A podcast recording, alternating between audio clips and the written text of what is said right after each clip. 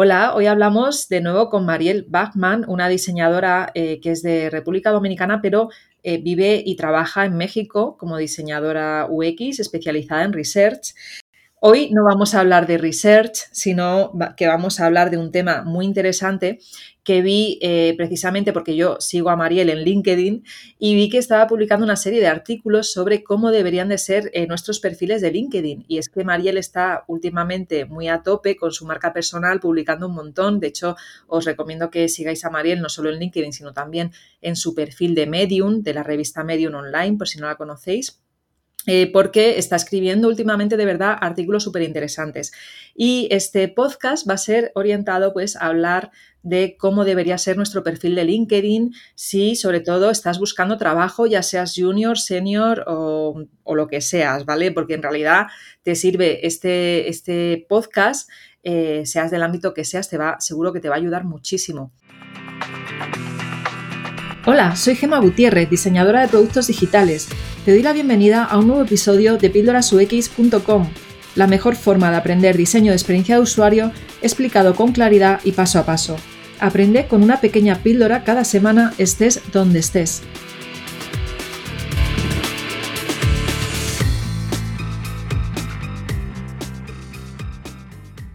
Hola Mariel, ¿qué tal estás? Pues bien, aquí eh, me encanta que sigamos teniendo estas conversaciones, porque al final del día son conversaciones. Ya yo me voy a hacer fija en este podcast, ya yo voy a empezar a, pedir mi participación mensual y todo. Totalmente. tú ya, tú ya te voy a tener que meter ya como profesora colaboradora, ¿eh? después de este segundo podcast. Y aparte es que llevamos como, mm, de verdad, ¿eh? antes de empezar a grabar llevábamos ya casi media hora larga hablando, Mariel y yo poniéndonos al día. bueno, pues a ver si, eh, venga, vamos, vamos a ello entonces. Vamos a empezar hablando porque tú has escrito tres artículos, no uno, tres, has escrito tres, y cuentas muchas cosas interesantes. Algunas yo ya las conocía y otras no, ¿vale? Pero vamos a empezar desde el principio, desde la parte más básica de cómo debería ser el perfil de LinkedIn. Y eh, una de ellas tú la llamas tarjeta de introducción. ¿Podrías empezar explicando a, las personas que nos oyen qué es la tarjeta de introducción para ti? Claro que sí.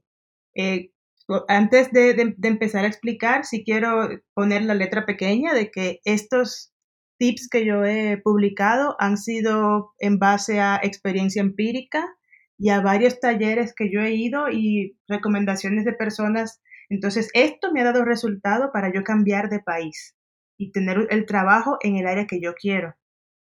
Entonces, eh, habiendo dicho eso, la tarjeta de introducción es la parte de tu perfil de LinkedIn donde está la foto, tu nombre, el título que en inglés LinkedIn le llama headline, la ubicación geográfica y si tú así lo, lo, has configurado en el LinkedIn, en la opción de privacidad, el lugar de trabajo más reciente y la casa de estudios más reciente. Y también sale cuántas, eh, ¿cómo se llama? Cuántos contactos tienes y tu información de contacto, claro está. Em, es lo primero que la gente va a ver cuando entra un perfil. Es la, la parte de arriba, arriba, arriba. Y básicamente esa tarjeta debe decir en, ¿qué será? 3, 4, 5 segundos quién eres y qué haces. Y dónde estás, claro está. Vale, es posible que ahora muchas personas estén entrando en tu LinkedIn a verlo. Vayan a ver, está abierto. bueno, ¿Qué, tienes puesto tú en tu, en tu headline? En mi headline yo decidí ponerla en inglés a pesar de que tengo el perfil también en español. Y eso fue recomendación de los, perdón, de la gente de México que solamente me lo pusieron en un idioma. Tengo que soy, eh, y traduciendo, diseñadora UX y de servicios con enfoque en investigación UX, barra vertical, aprendiendo UX Writing y creadora de contenido para mi cuenta arroba ux.mariel, valga la payola. Eh, yo decidí ponerlo ahí también porque ya le estoy, como tú bien dijiste, estoy creando la marca, entonces ya lo, tomo como si fuera un trabajo. Perfecto. De hecho, la marca personal es muy importante. Yo ya a mis estudiantes les digo que empiecen cuanto antes a trabajar en ella. A ver, es un trabajo extra, ¿vale? Porque tú sales de trabajar igual a, las 6 de la tarde aquí en España, igual no te apetece mucho trabajar en tu marca personal, pero os, vamos, es seguro que a la larga te vas a alegrar, ¿verdad, Mariel? Tú ya estás notando, tú ya estás notando, bueno, de hecho estoy hablando aquí, estoy grabando este podcast contigo por precisamente todo ese trabajo que estás haciendo, ¿verdad? Exactamente, y aparte de que ya creo que ha sido tendencia durante unos años, pero yo ahora estoy haciendo conciencia de que ya no, no es suficiente tú tener un portafolio bien bonito, tener un, un CV bien hecho, ya también como que medio se espera que uno comparta conocimiento de la forma que sea en el medio en que uno se sienta cómodo. Entonces, la marca debe representar a la persona en el ámbito que sea, si es médico, si es profesor, si es diseñador, si es cantante, y se está volviendo como un, un must. ¿Cómo se diría eso en español? O sea, como algo, algo que se espera. Ah, sí, algo que debes hacer, sí o sí. Exacto. Entonces, si yo, si yo eh, aconsejo empezar a desarrollar una marca. No tiene que ser una cosa muy rimbombante, o sea, pero con una cierta frecuencia sí eh, compartir algo en el ciberespacio que quién sabe, a lo mejor debido a esa publicación le llega a uno una oferta de trabajo que no puede uno resistirse. Efectivamente, efectivamente. O al menos ya empiezas a, a pues pues a decir, aquí estoy yo, ¿no? este es mi perfil digital, estoy compartiendo. Y, aunque no te llamen, si por ejemplo un, recruiter ¿no? Eh, te busca por internet, puede encontrar esos artículos, por ejemplo, en Medium, que ¿no? tus artículos, eh, tu perfil en Medium tienes bastantes artículos escritos y pueden ver eh, que tienes cierto conocimiento, bueno, bastante conocimiento de, tu ámbito, porque si no, no estarías escribiendo todo esto, ¿no? Entonces es lo interesante. Pero bueno, volviendo a LinkedIn. sí, volviendo a LinkedIn, Volviendo a LinkedIn, que yo me voy a la marca personal, que ese tema me, interesa también hablarlo, pero bueno, volviendo a LinkedIn también, eh, decías que la cerca de también forma parte de esa tarjeta de introducción. No necesariamente, pero sí sería un complemento a esa tarjeta de introducción. Ahí lo que yo puse es básicamente qué yo hago. Me digo que tengo este, esta carrera, eh, estoy trabajando actualmente como diseñadora UX con enfoque en, investigación. Puse también eh, las, los enlaces a los perfiles estos de, de marca para quien quiera ver, no es obligado ver. Entonces, yo ahí como que también le puse un poco de énfasis a ok, yo soy diseñadora UX, pero ¿qué quiere decir eso? Algo, yo aplico metodologías y herramientas para crear soluciones que agreguen valor a mi lugar de trabajo y que ayuden a, los usuarios a compartir, eh, mío, a alcanzar sus objetivos. Y luego, eh, pues sí, ya empecé a hacer énfasis en que yo comparto conocimiento en estas plataformas, yo he compartido conocimientos y así. Y por cuestiones de ya de costumbre, puse una sola oración de cosas que yo hago cuando no estoy trabajando para que quien entre a mi perfil y lea esa parte entienda que yo soy más que mi trabajo. Claro, te entiendo. Yo cuando, cuando estuve creando esta parte también, eh, que es como un mini resumen de lo que mm. haces, un mini resumen que se lee en nada, en 30 segundos, ¿vale? Eh, yo estuve haciendo una investigación antes y entrando a un montón de perfiles de diseñadores, no solo españoles, sino de todo el mundo, a los que yo ya seguía, para ver cómo lo hacían ellos, porque decía, a ver exactamente cómo hacen este resumen, ¿no? Porque en un resumen, cuando eh, tienes dos problemas, ¿no? Uno, si, si vienes como yo con una carrera profesional eh, en la que empecé hace 20 años como diseñadora web y hace 10 años me especialicé en UX, ¿Cómo explicas eso resumido? Es muy complejo, muy complicado. Y si eres junior, ¿qué pones ahí, sabes? Entonces, ¿qué consejos podrías dar a ese nivel? Pues yo, básicamente eso que tú dijiste, sería como yo mirar, si yo fuera junior, vamos a tomar ese caso. Soy junior, acabo de salir de la universidad. Entonces yo buscaría personas que más o menos tengan ese perfil de que también están comenzando y vería qué escribieron ellos para ver cómo puedo yo crear un, texto así. Y si no, también no sé si sea muy honesto de mi parte decir, pues yo soy recién graduada de tal carrera, eh, busco experiencia en estas áreas, o sea, también uno puede usar eso como qué quiero yo hacer. Y también, de, forma muy resumida, escribir qué yo acabo de aprender en esa carrera que terminé. Ah, yo aprendí a, diseñar UX, me interesa mucho la parte de pruebas de usabilidad o de estrategia. Entonces, ¿por qué no ponerlo ahí? Está muy bien. Y en el caso de una persona que haya cambiado de carrera, eso también a mí me pasó, yo enfatizaría esos aspectos de la carrera número uno que me ayudan o me aportan valor a la carrera número dos. Y paso con un ejemplo rápido.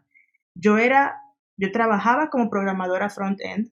Mi primera profesión es ingeniería de sistemas. ¿Qué me aportó eso? Me aportó conocimiento de cómo se programa o se maqueta, como se dice aquí en México, un diseño. Entonces, mis diseños, las propuestas que yo hago, son muy realistas porque yo más o menos, aunque tengo ya dos años que no le pongo la mano a un HTML o un CSS, pero más o menos son realistas de que yo sé que lo que yo proponga, un desarrollador no me va a poner pero. Entonces, eso me aporta. Y en el dado caso de que no hay un desarrollador, yo puedo aportar esa, esa perspectiva. Entonces, ahí la creatividad sería que de esa carrera número uno te está ayudando con tu carrera número dos y que eventualmente pudiera ser tu diferenciador. Efectivamente, o sea, el hecho de, cuál es tu background, ¿no? De qué bien, de dónde vienes a estudiar, puede apoyar bastante luego a nivel de, habilidades extras.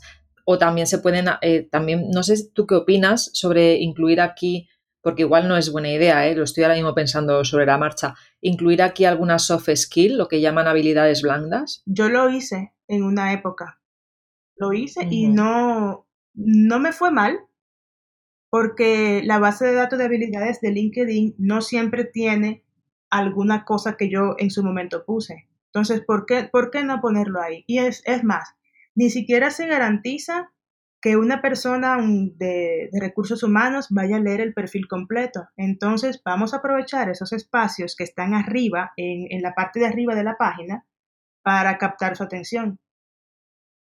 Efectivamente, de hecho me he dado cuenta que incluso al final tú pones, cuando no estoy trabajando, disfruto, ¿no? Dando clases de teatro, leyendo y, y, practicando ejercicio, creo que es lo que pones al final, ¿verdad? Exactamente, tomando las clases para que no vengan a decirme, dame clase, yo no sé dar clases, señores. Pero sí, y eso porque en los países nórdicos, eh, como te comenté en el, en el podcast, en el episodio anterior, se valora mucho la persona completa. Ellos ven a la persona de forma holística. Entonces, ¿qué tú haces cuando no estás trabajando? Y quién sabe, a lo mejor una de esas, de esas, de esas cositas llame tanto la atención que necesite ese reclutador hablar contigo.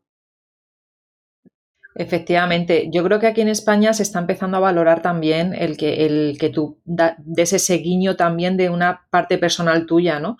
Que puede ser que haga que seas un poquito más cercano eh, o que puedan pensar, pues mira, eh, esta persona puede encajar más o menos con el equipo que tenemos ahora de, diseño, ¿no? Exacto, y allá en, Dinamarca y en Suecia se valora muchísimo que una persona que vayan a contratar encaje con la cultura laboral, amén de que el perfil tal vez no sea 100% lo que ellos esperaban. Entonces sí, e, esos espacios aprovechenlos, que nunca está de más. Y también aquí debo decir que es un poquito de prueba y error.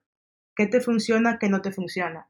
Hay que estar iterando, perdón, hay que estar iterando eh, con, el, con el perfil. Esto es un documento vivo y yo recomendaría, de modo general, ponerse una cierta frecuencia, por ejemplo, cada tres meses y actualizarlo para no tener ese estrés de que, ay, me, me, quedé sin trabajo o voy a cambiar de trabajo y tengo que actualizarlo todo de un tiro, sino que uno lo actualiza poquito a poco.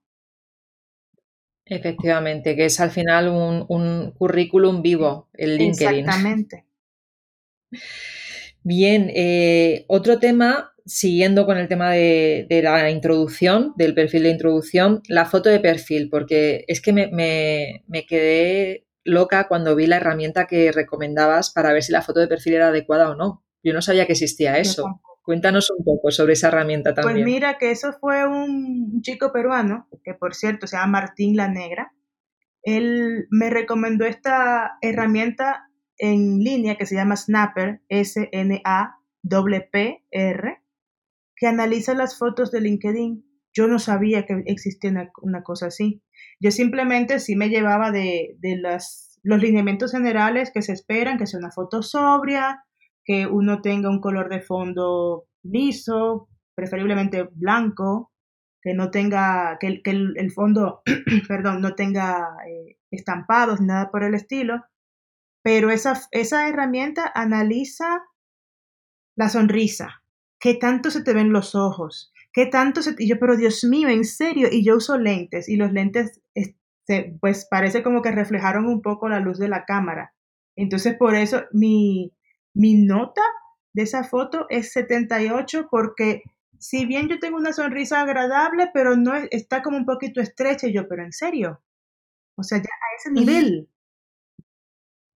Bueno, pues que sepas que yo fui toda contenta a probar si mi foto tenía una puntuación alta y a mí me han dado un 60%, un 65%. ¿Pero qué es esto? Ay, no. y yo te juro, o sea, es que estoy con el fondo claro, ¿vale? Ese fondo liso. Mirando de frente, sonriendo, digo, pero ¿qué más, puede, ¿qué más me puedes pedir? Como que se ha quedado con un 60%, pues nada, parece ser que tengo que mejorar un poquito la foto. Exactamente, entonces, y esta foto que yo me tomé, que tengo en el LinkedIn, me la tomaron en el estudio fotográfico de mi trabajo, donde se toman las fotos de, de las prendas que se van a vender. Entonces, no me digas tú con una foto de estudio tomada por un fotógrafo profesional no pasará. O sea, que no entiendo. Ya, es una locura. Pues sí. Bueno, pero bueno, que ahora estará todo el mundo ahí mirando su foto qué, porcentaje. Pero bueno, yo de todas formas, si te han puesto un porcentaje del 70, es, un 7 sobre 10, está bien, ¿no? Tampoco está mal la foto. Pues se va a quedar así por de momento. Eso sí, me hubiese gustado que esa herramienta como que como que indique, o sea, que lo mínimo aceptable sería tanto. Eso pudieran ellos mejorarlo, porque como que no me quedó claro, 78 sobre 100, ok, ¿qué quiere decir esto? Otra opción podría ser que te enseñaran ejemplos que están en el 100%, o quizá es que lo han hecho de forma que nunca llegas al 100% para que sigas usando la herramienta. no Pudiera ser eso, es verdad, pudiera ser. No, no, no se me había ocurrido esa parte, fíjate. Ya, ya, yo ya he ido a, ser mal pensada, si te fijas, pero bueno. Pero sí, deberían al menos de, ponerte ejemplos de fotografías que según ellos tienen ese, esa puntuación de 10 para que tú puedas decir, ah, bueno, vale, pues, o, decirte por qué no llegas tú a esa puntuación de 10, ¿no? Porque creo que ahí deberían de dar un poquito más de feedback al usuario y, ver cómo mejorarla. Pero bueno, que ahí está y es interesante porque mucha gente no sabe si su, si su foto de perfil es adecuada o no. Yo recuerdo hace unos meses que escribió a una amiga porque de repente vi que cambió su foto de perfil en, en, LinkedIn y le escribí un WhatsApp y le dije, oye, vuelve a cambiar por favor esa foto. Eh, había subido una foto en la que ella se estaba retratando en, en, una especie de espejo de ascensor y parecía una foto sacada de, de un perfil de Tinder. ay, no. Y le dije, no puedes poner eso, no puedes poner una foto en la que se nota que tú te que, que en la propia foto se ve que tú te estás haciendo una foto desde el móvil, no sé, una cosa muy rara, ¿no? Sí. Entonces, es que yo creo que, perdona ya y te corto y te dejo hablar ya, es que hay fotos que como, no, que como de verdad eh, no sean profesionales, es que no entran, yo creo, ni a mirar tu perfil. Exacto, eh, era que yo iba a, a decir, es que hay fotos y hay fotos. Se supone que la foto de LinkedIn debe mostrar tu personalidad, pero también tu, tu parte profesional, tu yo profesional. Entonces, lo que se aconseja es que sea sonriente, pero mira qué cosa más rara. Ahora me acuerdo que leí por ahí que a los hombres se les pide que cuando sonrían no enseñen los dientes porque se percibe como agresivo. Qué cosa más rara. Pero eh, sonrisa, o sea, tú eh, vestida como de forma profesional. Aquí en México se, se, pide que sea de traje sastre y todo eso. Y por eso que yo tengo un traje sastre, yo detesto los trajes sastres. Em, con el fondo liso, sin estampados, preferiblemente de un color claro. Sin embargo, yo he visto fotos con personas que tienen un fondo azul turquesa, rosado, hay un color que se llama rosa mexicano, que es hermoso, que es un rosado así bien vivo, o un amarillo sol y no se ven mal. O sea, también como que va a depender un poquito de, del contraste con la ropa que uno lleve. A mí cuando me tomé esa foto me dijeron que la camisa sea blanca, pero que me pusiera algo negro por encima porque precisamente el fondo era blanco. Entonces blanco con blanco, pues no se ve. Hay que tomar en cuenta eso también. Eh, que el color de fondo provea contraste con la ropa que uno se pone, sonrisa discreta. Se dice, yo lo voy a decir con mucha cautela, Aquí se, dice que a menos que uno no esté buscando un trabajo como modelo o en, medios de comunicación con maquillaje discreto, nunca pintarse la boca de rojo semáforo como me gusta a mí.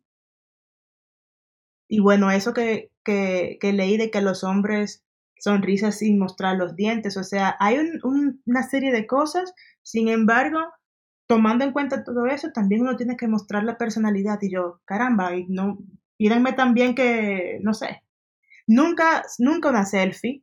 Hay selfies que parecen que las tomaste, que no son selfies, pero preferiblemente que alguien le tome la foto a uno, porque uno, ¿cómo decirlo? La forma en la que una persona externa toma la foto de uno es completamente diferente a una selfie, aunque tú tengas la cámara en un trípode y tengas el control remoto o el temporizador, pero no es lo mismo. Se te toman como que hay algo que, la otra persona ve que la cámara no ve. No sé si me doy a entender. Sí, te entiendo. Aquí en España yo creo que no es tan importante lo del traje, sobre todo cuando estás aplicando un trabajo de diseñador. Ahora sí. Pero sí que creo, sí que es muy importante que el fondo, ¿vale? Sea, sea un fondo claro, que no se vea objetos o que estás en la calle, ¿vale? Y también creo que es importante que estés mirando de frente y, que, que, se te vea bien la cara, ¿no? Que no estés haciendo cosas raras, ¿no? Eh, quiero decir que a veces los diseñadores pecamos de intentar ser creativos en esa foto y, se ve, yo he visto ya más de uno con posturas raras y, mm. creo que puede echar más para atrás que otra cosa la postura antes que la ropa. Yo creo que sí también, o sea, una... De hecho, me dijeron aquí como que o de frente completamente o que como si fuera mirando tres cuartos hacia la cámara, como para que uno salga de lado. Em, manos manos en, la, en la cadera o... o sea, uno tiene que estar relajado por sobre todas las cosas. Cero pose rara. Eh, si se buscan en, en, internet aparecerán muchos, muchos, eh, muchos ejemplos de cómo posar para una foto profesional de, de, ese estilo. Entonces, ahí también entraría un poco la prueba y el error. ¿Qué tan, qué tan cómodo se siente uno mostrando personalidad, pero profesionalismo? Entonces, ese es un balance que yo todavía no he encontrado porque esa foto no me disgusta, pero yo creo que pudiera ser mejor. Porque yo siento, yo siento como que no me representa mucho, la verdad. Bueno, quizá, quizá por el traje, porque en realidad el hecho, el hecho de que estés sonriendo yo creo que hace que la, que la persona que te vea en esa foto empatice más contigo, ¿sabes? Eh, y otro tema es que hay una imagen también que puedes cambiar, que es la del fondo. Esa, ¿Cómo decidiste poner la que has puesto, que es una ilustración? Cuéntame. Ah, sí. Esa ilustración me la hicieron muy amablemente las chicas de Más Mujeres en UX México para una plática que yo tenía sobre cómo la improvisación teatral me ha ayudado con mi trabajo de, diseño. Entonces yo cuando vi el arte, que es, esa ilustración, yo dije, ay, me la pueden facilitar para, para LinkedIn y me la facilitaron. Entonces, lo que, lo que se recomienda en estos casos es buscar una foto o una ilustración o una imagen, lo que tú quieras, que sea representativo de ese título que tú tienes o del trabajo que tú quisieras tener. Entonces, em, hay personas que tienen una cita que, que las represente como un mantra o algo así. Hay otras personas que simplemente tienen un color de fondo. En mi caso, yo elegí poner esa porque como diseñadora me representa, hasta la, chica de la ilustración tiene el cabello más o menos rizado, igual que yo. Más o menos tenemos el mismo color de piel, cosa rara. Y luego entonces lo de las máscaras de teatro fue simplemente por eso, porque di una plática de improvisación. Pero yo bien pudiera haberles pedido que quiten las máscaras y todavía me representaría esa, esa ilustración. Sí, pero es curioso porque si leen luego tu perfil, ¿verdad? Tú hayas puesto lo del teatro también, entonces pueden ya llegar a relacionar la ilustración con, esa parte personal tuya, ¿verdad? Exactamente, así es. Entonces, aunque para cuando salga este podcast probablemente la, imagen habrá cambiado, porque si estoy en plan de, como lancé la marca, pues usar los colores de la marca, pero sí, sí recomiendo algo que los represente, puede, podría ser tan simple como un color de fondo con texto, eh, no sé, en tu caso, por ejemplo, profesora en trazos, creadora de contenido de píldoras UX, o sea, algo pero que llame la atención. Y si no existe ese algo todavía, mejor no cambiarla, la verdad. Que no resta. Sí, de hecho, de hecho, yo la foto que tengo es de hace ya dos años, que ya me, la, de fondo, ¿vale? Y ya me toca cambiarla, porque eso fue también de una presentación que hice. Eh, de, temas de realidad virtual y la verdad es que ya no, no me, ya no me siento tan cercana a esa imagen, voy a tener que cambiarla. Pero es verdad que cuando decidí poner esa imagen en el fondo de LinkedIn, también fui a, mi, a mis perfiles profesionales de otras redes sociales como, por ejemplo, Twitter o, eh, ¿y cuál era la otra, la que lo hice? Bueno, en Twitter también puse esa imagen eh, y Facebook creo que también la tuve puesta porque también tengo el perfil profesional asociado a Píldoras UX, lo, lo tengo el mío de Gema Gutiérrez y creo que te lo puse en las tres. Dije, ya voy a aprovechar esta imagen y lo pongo en las tres, ¿no? Eh, también un poco buscando esa correlación ah, eh, de, nuestra, de nuestro perfil digital, ¿no? Exacto, sí. qué bueno que lo mencionas porque para, para todos aquellos que tienen su LinkedIn con un perfil, perdón, con un portafolio en línea, por ejemplo en Behance o en Wix. Esa imagen de, de portada, preferiblemente que sea la misma en ambos lugares. ¿Por qué? Porque se va a hacer como una asociación de que, ah, esta persona tiene este portafolio y viceversa, como para que todo se conecte. Eh, vamos a verlo así como partes de un todo, que debe ser lo más homogéneo posible, amén de las diferencias que cada eh, página, porque LinkedIn y Behance son para eh, objetivos diferentes, y de acuerdo a eso, pues em, tienen diferentes, eh, ¿cómo se diría?, estéticas, pero que haya la mayor cantidad de armonía posible entre los diferentes perfiles. Entonces, qué bueno, qué bueno que tú lo dices.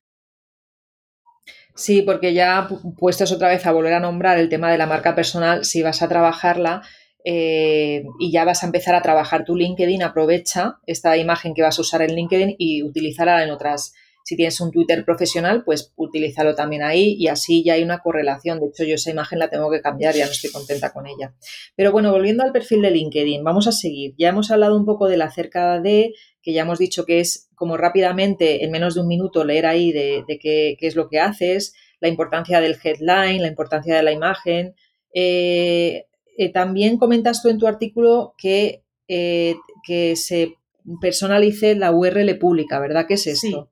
La, URL pública sería, en mi caso, www.linkedin.com barra diagonal IN diagonal Mariel Bachman. Eso sería mi, URL pública, URL queriendo decir dirección internet. Es importante porque em, LinkedIn tiende a asignar el nombre que tú pusiste y unos numerales como si fuera un número de serie. Y está bien, pero pudiera estar mejor con tu URL personalizada, que entonces si yo voy a Google y busco Gema Gutiérrez, me va a salir Gema Gutiérrez, la de Píldoras UX, no Gema Gutiérrez, la, no sé cómo decir, la analista de banco de aquí de BBVA México, por decir algo. Entonces, eh, es una forma también como para esto del, del SEO en, las, en los buscadores. Yo no tengo mucho conocimiento de eso, yo lo hice una vez hace mil años y no lo he vuelto a cambiar, pero sí recuerdo que esta chica Paz García Moglia, creo que estoy diciendo su apellido mal, creo que el Moglia es italiano, ella habló un poco de eso en un webinario que ella hizo y que con mucho gusto te, lo comparto por escrito para que lo puedas compartir con, la audiencia. Vale, perfecto. Eh, muy bien. Bueno, pues, ¿qué más? ¿De qué más hablas en tu artículo? Hablas de la sección destacado. ¿Podrías contarnos qué es esa sección? Pues por supuesto que sí. Esta sección yo la conocí, de hecho, por Paz, en este webinario. Es básicamente una forma de tú destacar, valga, valga el nombre, ciertas publicaciones o archivos o hasta tú puedes enlazar a una página web que tengan algo especial para ti en, esa búsqueda de, o en esa marca personal. Entonces, no es una sección obligatoria, de hecho, si no la tienes, no, no pasa nada. Pero yo la, decidí poner ciertas publicaciones que significan algo para mí, como por ejemplo algunas colaboraciones que yo he hecho con, con chicas aquí en Sudamérica. Eh, tuve un live en una comunidad colombiana. Entonces, son formas como de decir, esto me interesa, esto de alguna forma me representa. Vale, sí, yo también, yo tengo puesto, eh, por ejemplo, el caso de estudio que escribió IBM del trabajo que hice en WasonApp, que yo estaba tan orgullosa de ese trabajo que ahí está puesto. Y estoy viendo que, tú tienes puesto el diccionario UX en español, que estás trabajando en él, ¿verdad? Cuéntame. Eso fue una colaboración con Andrea Mons, ella en Instagram aparece como arroba ux.andreamons, una chica venezolana que vive en Santiago de Chile, que ella se le, ocurrió, se le ocurrió un día, tanto que yo hablo de UX, pero no estamos definiendo UX en español. No hay ese recurso así como eh, disponible para nosotros, pues vamos a hacer una serie de colaboraciones con perfiles que, que sean afines al mío. Ella me dio cuatro o cinco palabras y yo las definí de la forma que a mí me hubiese gustado que me lo explicaran cuando yo estudiaba. O sea, yo sí me, caracterizo por eso. Yo no soy muy académica siempre, no sé si sea bueno o malo. Y cuando pude dar ejemplos puntuales para que se entienda mi punto, pues también lo hice. Entonces, esa es una colaboración que a mí me, me gustó mucho porque sí es verdad que el español siendo tan rico, no tenga un, diccionario o una lista de, vocablos de UX que sean en español, amén de que el español de España y el de América es diferente. Sí. ¿Y lo estáis haciendo en Instagram o en algún otro sitio? Por si quiere. Ella lo está haciendo en su Instagram. Sin embargo, nos dieron a nosotros la, la idea de compilar esas publicaciones y hacer un libro eso ella y yo lo estamos hablando. De momento no hemos llegado a una conclusión, pero en el perfil de ella sí, con cierta frecuencia ya está subiendo eh, esas colaboraciones que ella hace. La segunda colaboración fue con la cuenta UX en español y fue muy chula, porque ellos, ellos fueron un poquito más visuales que yo, que soy muy verbal. Vale, muy bien. Sí, estoy viendo aquí que tienes también una charla que diste, una sesión, ¿no? Una charla que diste en la UX School Academy. Ay, sí, eso me encantó porque fue eh, básicamente una sesión tipo pregúntame lo que sea dentro del tema, eh, trabajo, o sea, trabajando como un equipo UX de una persona. Entonces sí, no tuve tiempo de prepararme así como gran cosa, como yo lo haría con una charla, con una presentación. Entonces sí me gustó el aspecto que era así como, me dio un poco de vértigo en el sentido de que yo no sabía que me iban a preguntar y creo que por eso lo disfruté también. Entonces lo destaqué precisamente porque tenía muchos deseos de hacer una sesión así en vivo, que me pregunten lo que sea, eh, en parte para yo saber qué tanto yo sé, porque a veces yo hago un alto en el camino, como me dijo una chica, que me gustó esa frase, y me pongo entonces a pensar qué, qué yo sé, qué yo no sé y qué me gustaría aprender. Y esa, eso fue como yo poner una palomita o un cotejo de bien, de que, wow, sí lo pude hacer, ya yo sé que puedo hacer ese tipo de, de eventos, que no requieren mucha preparación de mi parte, sino que lo que yo sé es lo que voy a compartir. Sí, y, bastante sabes. Además, tú, de hecho, eh, también colaboraste con la Ladies de UX aquí en Madrid, con nosotras, y hablando sobre hacer comunidad en tiempos de coronavirus, que también veo que lo tienes. O sea, que al final esto lo estás usando un poco de, de, visibilizar ¿no? esas, eh, esas, esas charlas que ya se estás dando, estas conferencias, y darte al final em, esto forma parte de la marca personal, ¿no? Es de, hacerte un referente, ¿no? Estar mostrando que tú ya empiezas a, en el momento en que empiezas a transmitir ese conocimiento que tienes, ya empiezas a hacerte un hueco ahí en, la, eh, en los referentes que pueda haber de diseño UX dentro del ámbito en español, ¿verdad? Esa es la idea, no tanto del referente, sino del, compartir, de, hacer comunidad, porque las comunidades que son anglosajonas o angloparlantes, mejor dicho, angloparlantes, sí tienen eso de que, wow, de que se conocen entre ellos. Y Latinoamérica, no, Latinoamérica no, Iberoamérica, también, eh, yo siento que ya se está formando eso, de que más o menos como que todos sabemos de nosotros. Entonces sí, sí me, me, gusta poder compartir. Y yo al principio admito que yo decía, pero es que yo no sé si lo que yo tengo para decir sea interesante, porque ya hay gente con tanta experiencia.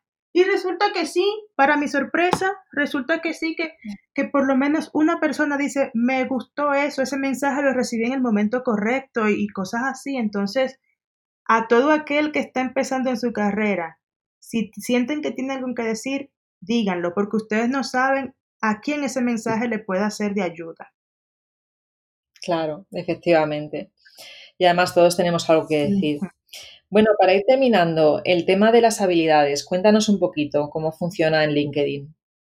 Las habilidades. Esas son cosas muy importantes porque, ¿cómo decirlo? Básicamente es lo que tú dices yo sé hacer.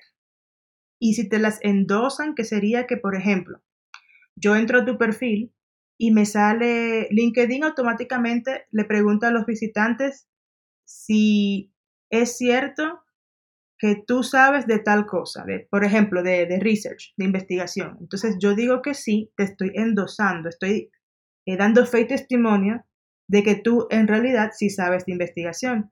Mientras más gente endose esas habilidades, pues más, crece el número. Y los Em, los que buscan personal escriben eh, palabras clave en, LinkedIn y normalmente son estas habilidades. Entonces sí es importante poner eh, esas habilidades que van, número uno, acuerdo al perfil que estamos creando y número dos, que realmente sean cosas que yo sé. Porque yo pudiera decir que soy actriz de teatro y yo no estoy hablando mentira pero si me llama Netflix para yo hacer una serie, me voy a, abrir, como se me va el pecho, como dice mi país, porque no soy actriz formada. Entonces, sí yo recomendaría esas habilidades que uno, yo aprendí en un curso tal cosa, lo pongo, pero con, ese, con esa salvedad de que sean habilidades que de verdad uno pueda poner en práctica. A mí me dijeron que eso no lo escribí en, en el artículo, pero a mí me dijeron que preferiblemente no más de 30. No sé por qué ese número específico. Ah, pues fíjate, yo no me, yo no, yo creo que he puesto el máximo del máximo, yo he dicho aquí a tu en todas las habilidades que tengo. Incluso hay algunas que, que, están, yo creo que repetidas, tengo que revisarlo. Pero eh, estoy viendo, de hecho, estoy ahora en tu perfil, estoy viendo tus habilidades y em, estoy viendo que se dividen en conocimiento de la industria, de la industria del diseño UX, evidentemente, eh, tools y tecnologías, herramientas y tecnologías, eh, habilidades interpersonales, que son las eh, soft skills, ¿sí? Entiendo. Y luego others skills, otras habilidades que también has puesto ahí. Y hay al lado de, la habilidad, por ejemplo, tools y tecnologías, ¿no? O sea, eh, herramientas y tecnología, tienes HTML5, Photoshop, PHP, JavaScript, y al lado hay un numerito que es las veces que la gente ha dicho, ¿verdad? Que otras personas han dicho que tú tienes ese conocimiento, ¿verdad? Mientras más personas endosen, por ejemplo, HTML5, más va a crecer ese número. Exactamente. Y también eh, hay, está la posibilidad de tener tres no, hasta tres habilidades que son como tus top skills, que son las habilidades que más te representan. No necesariamente las que tienen mayor endoso, esas las, esas las eliges tú.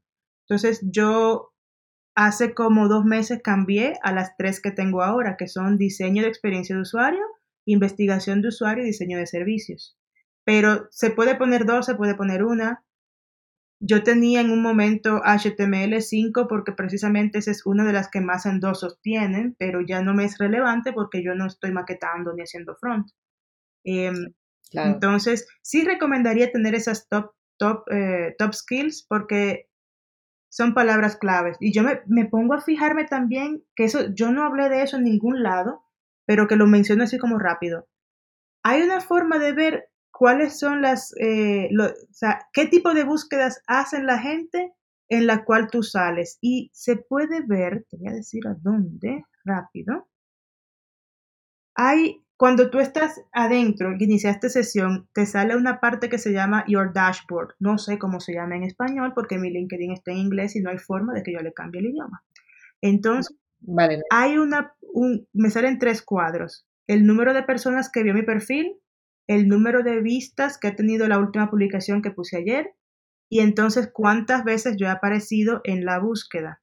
Y ahí me sale a dónde trabajan las personas que me han buscado, qué roles tienen ellos y qué palabras claves han usado. Entonces, sabiendo eso, esas palabras claves que, que, se han usado y por las cuales yo, yo aparecí con mi perfil pudieran también utilizarse para esa sección de habilidades. Vale, está bien saberlo. Y luego eh, los recruiters cuando, cuando buscan esos perfiles pueden buscar por palabras claves y si tú lo tienes ahí apareces en su resultado, ¿no? Exactamente. No solamente... Eh, eh, así yo entiendo que funciona el algoritmo de LinkedIn. Claro está, mientras más lleno esté el perfil, más arriba sale. ¿Y a qué me refiero con lleno? A que hay perfiles, yo creo que lo máximo el máximo nivel de perfil es un All Star, que tiene que tener como que contenido en cada una de las secciones que LinkedIn tiene disponibles para, para agregar al perfil. Entonces, mientras más tú tienes, eh, mientras más contenido tienes, más eh, subes de nivel y más eh, arriba sales en la búsqueda, asumiendo claro que si buscan improvisador teatral, a lo mejor aparezco yo arriba porque tengo esa habilidad, pero si buscan diseñador UX, pues entonces ya no te sabría decir en qué número yo saldría, que están arriba o abajo, porque hay mucha gente en México que hace eso. Sí, de hecho, yo ahora mismo estoy en la categoría de All Star, pero desde hace varios años, y es porque yo empecé a trabajar mi perfil de LinkedIn en el 2017 justo cuando empecé a ser freelance. Bueno, yo empecé a trabajar a nivel de agregar a personas en el 2015, porque fue un momento en el que yo quería hacer un cambio de trabajo. Eh, y en el 2017 ya era como que lo trabajé muchísimo, intenté implementar, como tú dices, todas las secciones. También me encargué, me he encargado en los últimos años de conseguir recomendaciones, que estoy viendo que tú también tienes, ¿verdad? Sí, eso es muy bueno. Eh, no sé si en España se utilice esto de, cuando tú te presentas a una entrevista, que lleves cartas de recomendación. Yo creo que eso todavía se usa en, estos países, en el mío sí se usa. Entonces, la recomendación de LinkedIn funciona como si fuera una carta de recomendación de esas tradicionales. Eh, sí, a ver, yo siempre he escuchado que es bueno en LinkedIn a tus compañeros de trabajo, tus jefes, cuando, por ejemplo, cuando te vas, cuando te vas de una empresa, pues ¿por qué no? no? Eh, dar igual que tú das una recomendación a un compañero de trabajo que te la dé a ti, evidentemente ha tenido que haber una buena relación laboral ahí, porque si no, nunca lo haces, ¿no? pero que siempre es bueno y en LinkedIn es muy importante. Aquí no se lleva en España el tema de llevar una carta de recomendación, pero sí que me ha pasado con headhunters que te, que te llaman y te dicen si puedes pasar el contacto de alguien con que hayas trabajado y que pueda hablar, pues evidentemente, bien de ti. Y eso me ha pasado en dos ocasiones, pero solamente con headhunters. Exactamente, entonces, eh, a mí me pasó en Dinamarca, no, en Dinamarca no, en Suecia sí, a eso nosotros le decimos referencias, referencias laborales.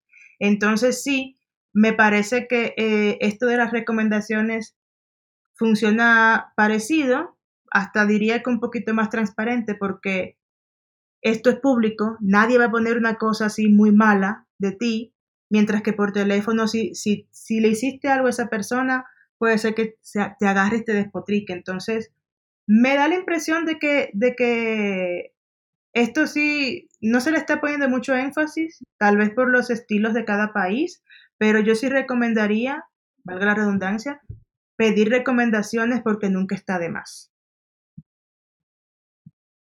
Claro, yo, yo creo que al menos, eh, como tú dices, cada tres meses hay que intentar pedir una. Pues sí, y, Nunca y LinkedIn tiene una, una herramienta aquí, hay un botón que dice pedir una recomendación, entonces dándole ahí sale una ventanita nueva que te pregunta a quién, tú entonces escribes el nombre de la persona y te permite como que crear un texto así como que, ah, mira, por favor, dame una recomendación, la, como sea, lo que uno quiera escribir. También pudiera ser que yo tengo una buena relación con alguien, bueno, con Darwin Santana, que fue la última recomendación que yo di. A él yo lo conozco desde la universidad, pero estamos hablando de la época de cuando los israelitas estaban en Egipto tú sabes, antes de que Moisés lo sacara. Fue Moisés que lo sacó, sí.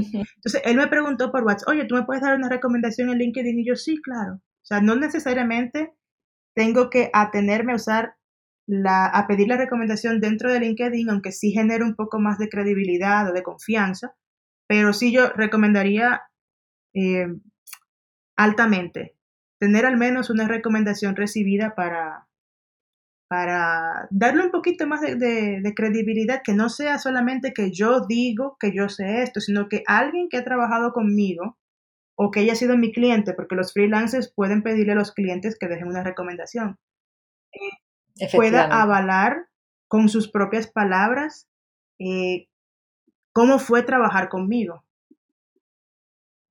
De hecho, fíjate, yo creo que tenemos que estar ahí alertas o ser un poco, como se dice aquí en España, avispadillos, ¿no? Avispados, y, encontrar esas oportunidades, porque a mí me pasó eh, hace un año justo que un, un cliente con el que estuve trabajando hace tres años me dijo que no encontraba unos ficheros editables, bueno, los, los, documentos editables de, un diseño que yo había hecho y que, si, y que si no me importaba enviárselo, porque dentro del contrato de colaboración yo había cedido esos editables.